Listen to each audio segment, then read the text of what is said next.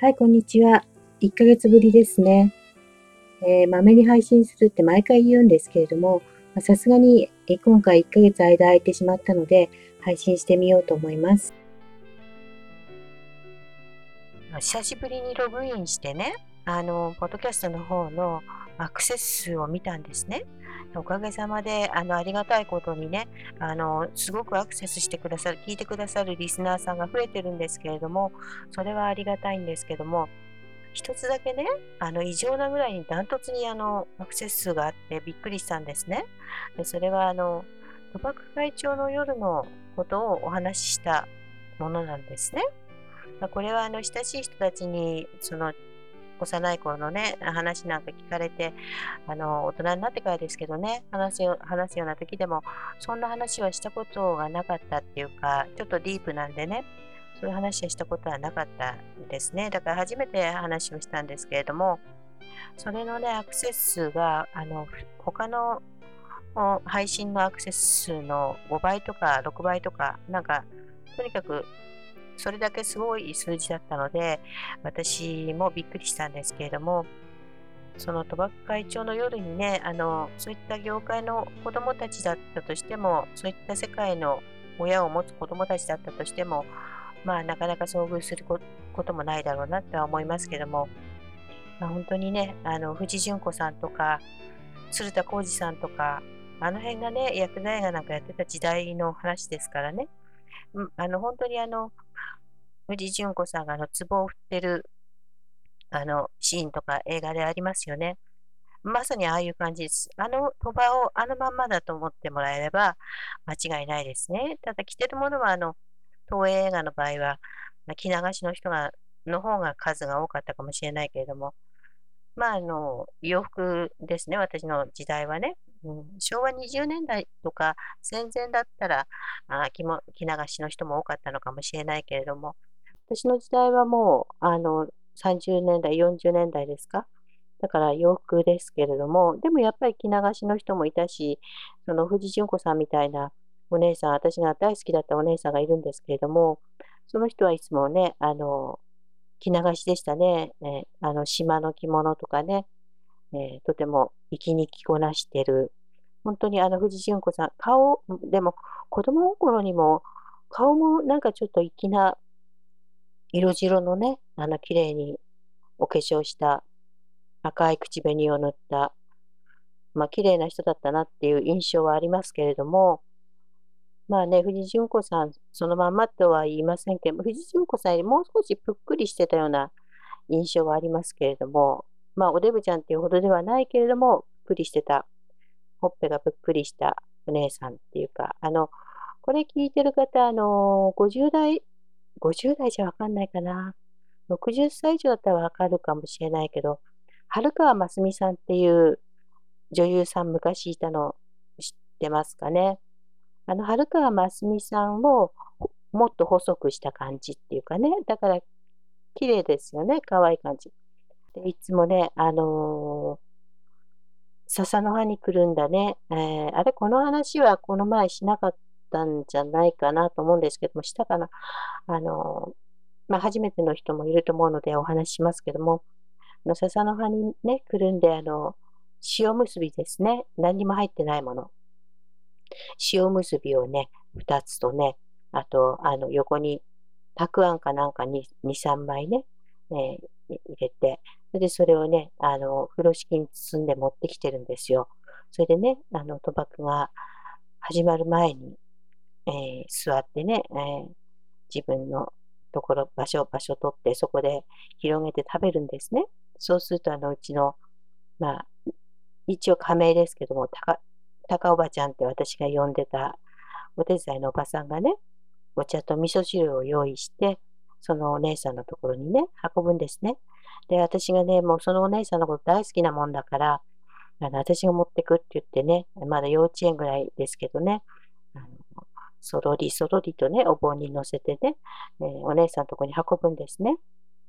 そうするとね、おにぎり食べるって、もうね、寝る時間だから食べたらお父さんに怒られちゃうかなって、で内緒でね、あげる、一個、一個ずつ食べようかなんて言われて、で食べてね、うん、その時のね、おにぎり、塩おにぎりのね、味がね、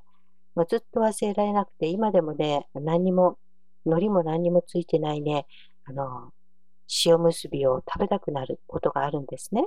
その時の味が忘れられないんですね。すごく美味しかったっていう記憶があるんですね。で、そしたらね、その次ぐらいからかな、何回か来てるんですけども、その次に来た時ぐらいからはね、毎回ね、一つね、多くね、だから3つ、今まで2つだったのに3つ結んで来てくれるようになったんですね。で、それで1個私に、えー、くれるっていう。ね、それで一緒に並んでね、えー、私の分も、おばちゃん私の分もお味噌汁欲しいとか、なんかね、お手伝いさんに言って、でね、お味噌汁をね、あの、二人分今度運んで、で、そのお姉さんとね、一緒に、その、目の前にはあの白いピーンとね、シーツが貼られた、あの、鳥羽なんですけど、そこに二人で並んで、おにぎりを食べたっていうね、そういった思い出もありますね。で、おにぎり食べたら、ちゃんとお利口に寝なきゃダメだよってね、あの、じゃあ食べようかみたいな感じで、あの、お姉さんに嫌われたくないから、おにぎり食べたら、お姉さんおやすみなさい、また来てね、なんて言ってね、奥の部屋に、ね、入って寝るんですけども、どこの誰かも私は知らないですね。そのお姉さんがどこの誰なのかも知らない。あの、どれぐらいの感覚でやってたのかっていうのも子供心にちょっとあんまり記憶に、その感覚、時間の感覚的なものは記憶にないんですけれども、まああの、定期的にやってたか、年に何回か、何回かはやってたかなって感じはするんですけれども、私にとってはね、だから、あの、複雑ですよ、やっぱり。あの、今はもう複雑も何も通り越してますけれども、あの、やっぱりね、あの、40代ぐらいまでは、40代、50代、まあ今でもね、複雑に思うこともありますけども、あの、ずっと40代ぐらいまではね、本当に複雑な気持ちでね、で、自分の過去の思い出っていうのがね、何一つね、人に言えない思い出ばかりなんだっていうことが、その葛藤とね、その気持ちと、あと、やっぱりそういった自分個人にとってはあったかい思い出なんですね。でそれと、その社会っていうことを考えたときに、社会の一員ということを考えたときに、その私の血は汚れた血なんだとかね、あの、本当に複雑な気持ちがで、いつも葛藤して、でも4歳からずっと葛藤し続けてきたっていうところはありますね。で、今でもやっぱりね、この更新がね、あの、あんまり、えー、できないっていうか、あの、しないっていうかね、あの、やっぱり、あ、うん、今日しようと思ったけど、うんいいか、いいか、みたいになって、こう、先送りにしてしまうのは、どこかそういう気持ちがね、あるんじゃないかなって私も最近気づいてて、あの、なんかそういった世界の人のニュースが出るたびにね、ああ、なんか私こういう配信してていけないんじゃないかなとかね、思ったり、えー、でも私がや、ね、や私がヤクザなわけじゃないし、私がね、あの、それはスピリチュアルな観点からすれば、いや、あなたがあの親を選んできたのよなんて言われそうですけども、あの、だとしても、今生きている私にはその感覚はないんですね。うん、この親を選んで私は生まれてきたわっていう感覚はないわけですから、その、どんなに責められてもね、世間にどんなに責められても私にはやりようがないわけですよ。あの、じゃあ、要するに生きていてはいけないってことねって私は、そういうことになっちゃいますね。で、私はあの、それ、そういう気持ちを抱えてね、生きてる子供たちがね、今この日本にね、ものすごい数いると思うんですよ。例えば、あの、まあ、過去親がヤクザだったっていう子も、今はなんか社会のその、なんていうのかな、ポピュリズム、ちょっと口が回らないですけどポ、ポピュリズム的なところが今すごく台頭してるでしょ？だから、なんか、これはいけないんだって言うと、みんなして、そうだそうだ、いけないんだって言って、もあの、団体でこう、ガーッと抑圧するっていうね、あの、圧力をかけかけて、あの、摩擦するっていうかね、潰しにかかるっていうか、まあ、そういうので、その、あの、自殺してしまう人もね、あの、SNS とかでも出てますよね。私はすごくそういうことをね、あの、心配してまして、私の時代にもね、あの、やっぱありましたけども、あの、遊んじゃいけないって、ひとちゃんとはね、遊んじゃいけないってうちのお父さんとお母さんが言ってたのってね、で、なんでっ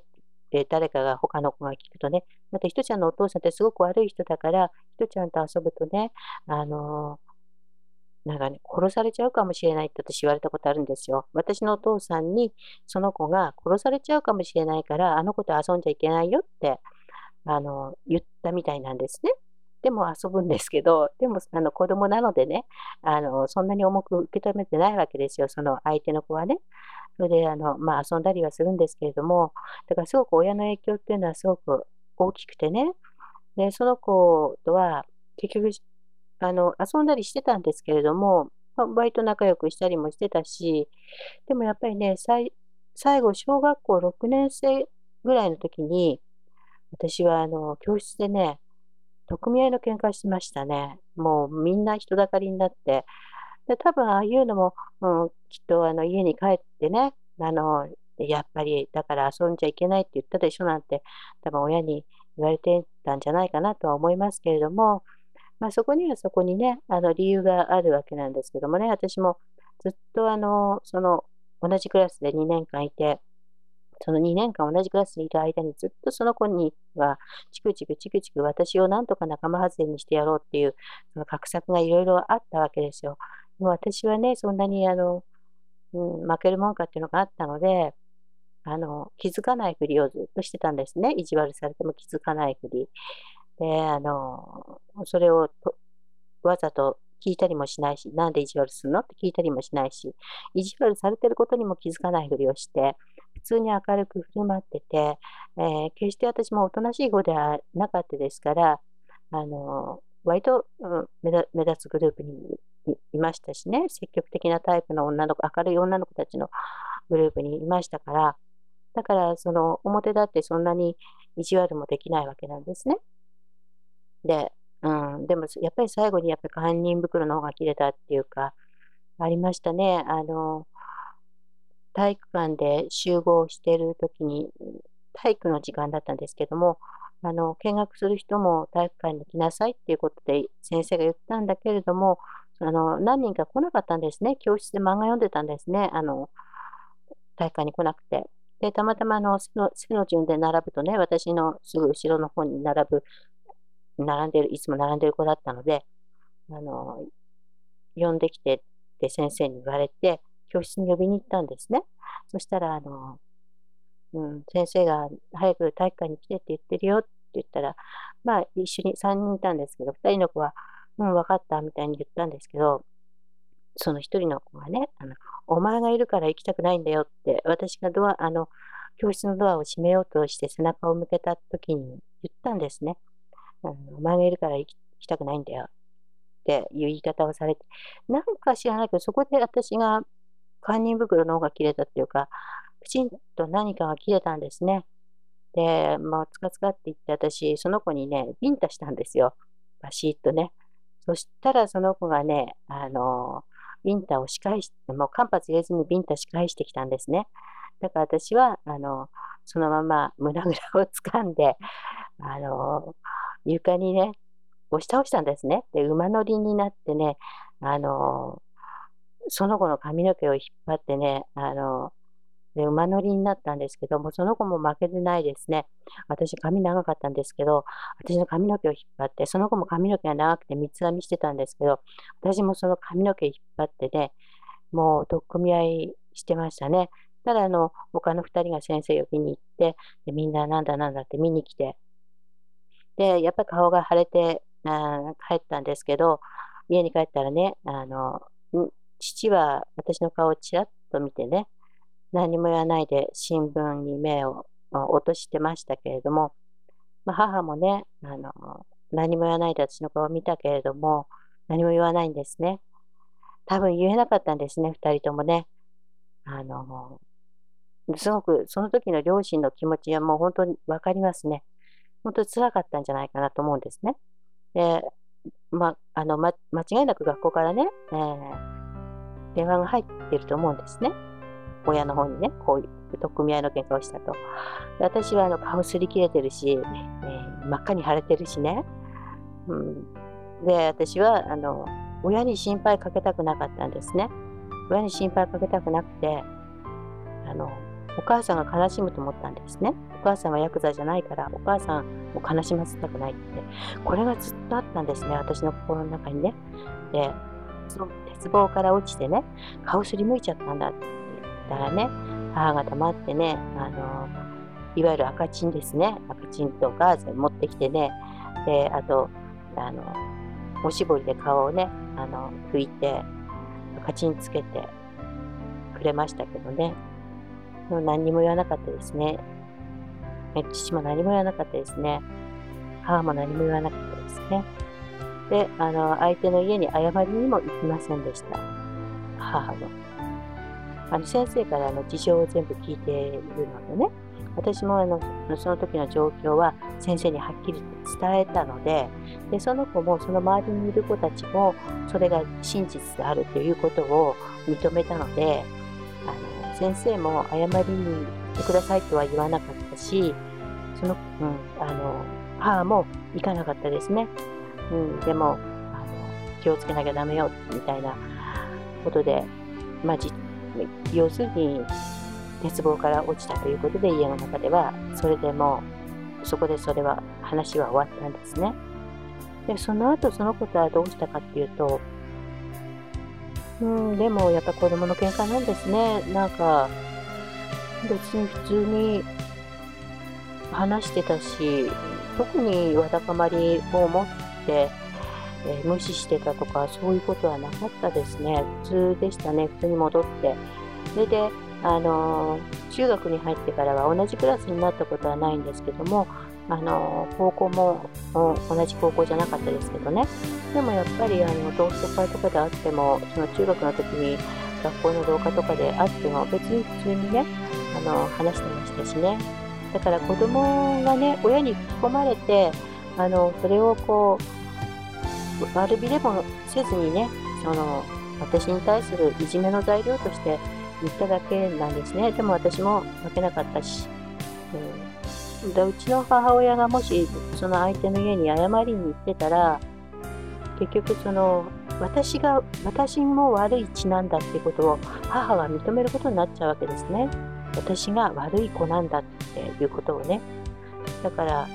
私はあの時母が謝りに行かなかったのは正解だと思ってるんですね。うんでも、こういうことも世間にしてみれば、やっぱりヤクザの子だからってなるわけですよ。それはもうずっとね、あの今ま今でも尾を引いてますね。何か同じことをしても、やっぱりヤクザの子だ。高校の時もね、私一回ね、あの、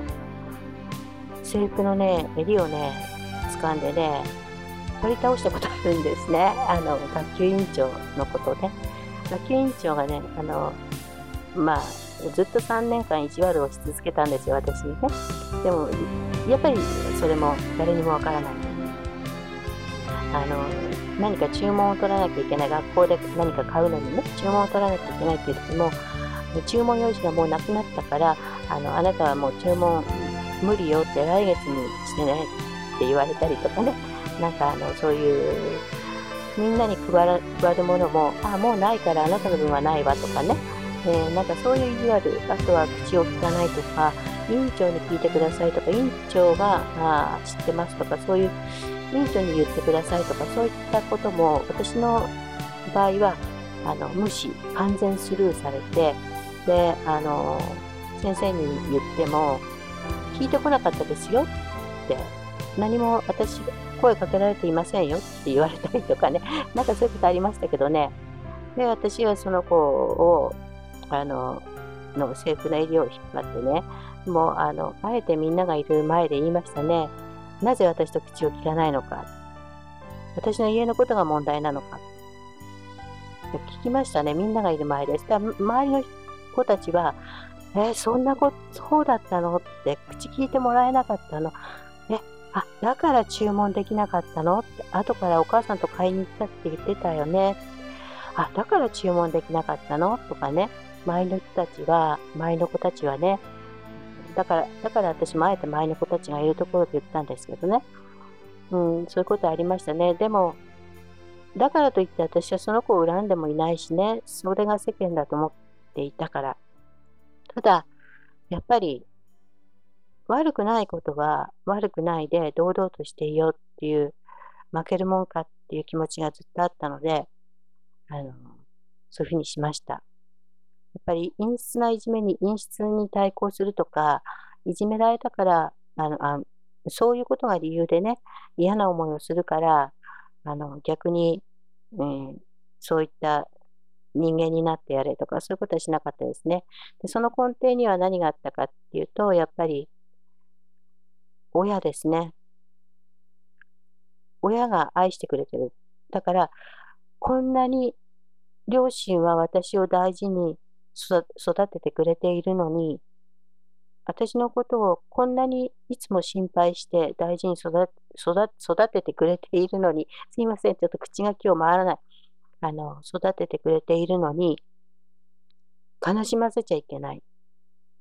辛い思いをさせちゃいけないっていうのがあったんですね。で母だって離婚できるわけでもないし、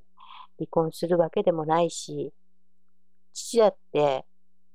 あの、すべてのことを投げ出してね、それは世間の一般社会の常識から言えば、すべて投げ出してね、仇になるのが子供のためだってありますけれども、確かにそうなんですね。あの、漫画の本みたいな、あね、ドラマみたいな言い方をすれば、確かにそうなんですね。でも、世間はそんなに甘くないですね。世間はそんなに甘くないです。だから父が言ったあの、俺が今死んだら、どれだけの人間がね、どれだけの子供たちがね、飯食えなくなると思ってんだってことを言ったことありますね。うん。だったらね、あの、ヤクザなんかやめて会社でもやればよかっただろうって、それで、そその人たち全部ね、足洗わせて会社で引き取ったらよかっただろうって。まあ、それはでもね、あの、確かに、理論的にはそうですけどね、やっぱりそういうわけにもいかないですね。だから、理解されない世界なんですけども、そして今の、今のヤクザは知りません。本当に知らないです。で今はもう、あの、中国マフィアの方が日本で幅利かせてるって聞いてるし、だからもう全然わからないです。だからわからないものに対しては何もああだこうだ言えないので、あれですけども、あの私の時代よりも今のヤクザの子供たちの方が本当に大変だと思います。まあね、親を自慢して、あの、俺の親父はヤクザの親分なんだぜ、みたいな感じで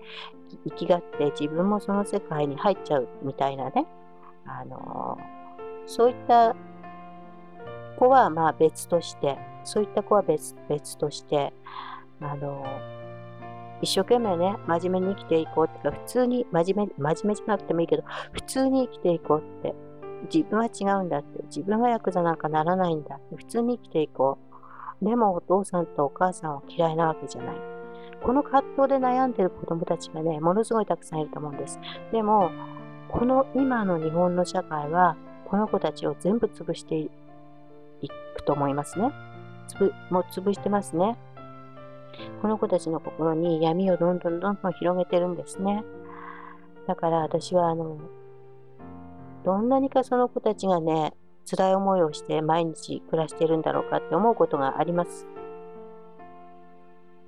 私のようにね、あの、葛藤して、矛盾と葛藤して、あの、生きている子もいると思います。強く生きている子もいると思いますけどね。だから、うーん、賭博会長の夜はっていうのをみんな知らない世界だから聞いたのかなってアクセス数が多かったのかなって思いつつも、でもひょっとしたらね、えー、今現在ヤクザの子供として例えば思春期を送ってる子とかね、うん、あるいはあの懐かしい昭和の時代にねあ私も実は私の親もヤクザの親分だったんだよねって、え自分の親もヤクザだったんだよねっていう人が聞いてるのかなとも思ったりとかね。まあそんなことを思いながらちょっと話が脱線しちゃいましたまた今日もね、なんか話がね、あっちゃこっちゃ飛んじゃって、あれでしたけども、まあそういう小学校の時のエピソード、それはもう本当に、あの、ほんの一つに過ぎないんですけれども、そういうことはね、あの、いっぱいエピソードあります。あの、おやつをね、たくさん買ってきたとかね、えー、お金があるからおやついっぱい、お小遣いいっぱい持ってきたとかね、なんか私だけ言われたりとかね、まあ、私だけ私もなんか1000円ぐらい持ってっちゃったのかな、何百円っていうのね。でも他の子でもね、2000円ぐらい持ってきた子もいたんですけど、でもそこにはやっぱりその色がついちゃってるんですね。もうそういう家の子っていうだけでね。そういうことありましたけどね。まあ、今日もまとまりのない話で、ね、すいません。また、あの、今月はしっかり配信しようと思います。では。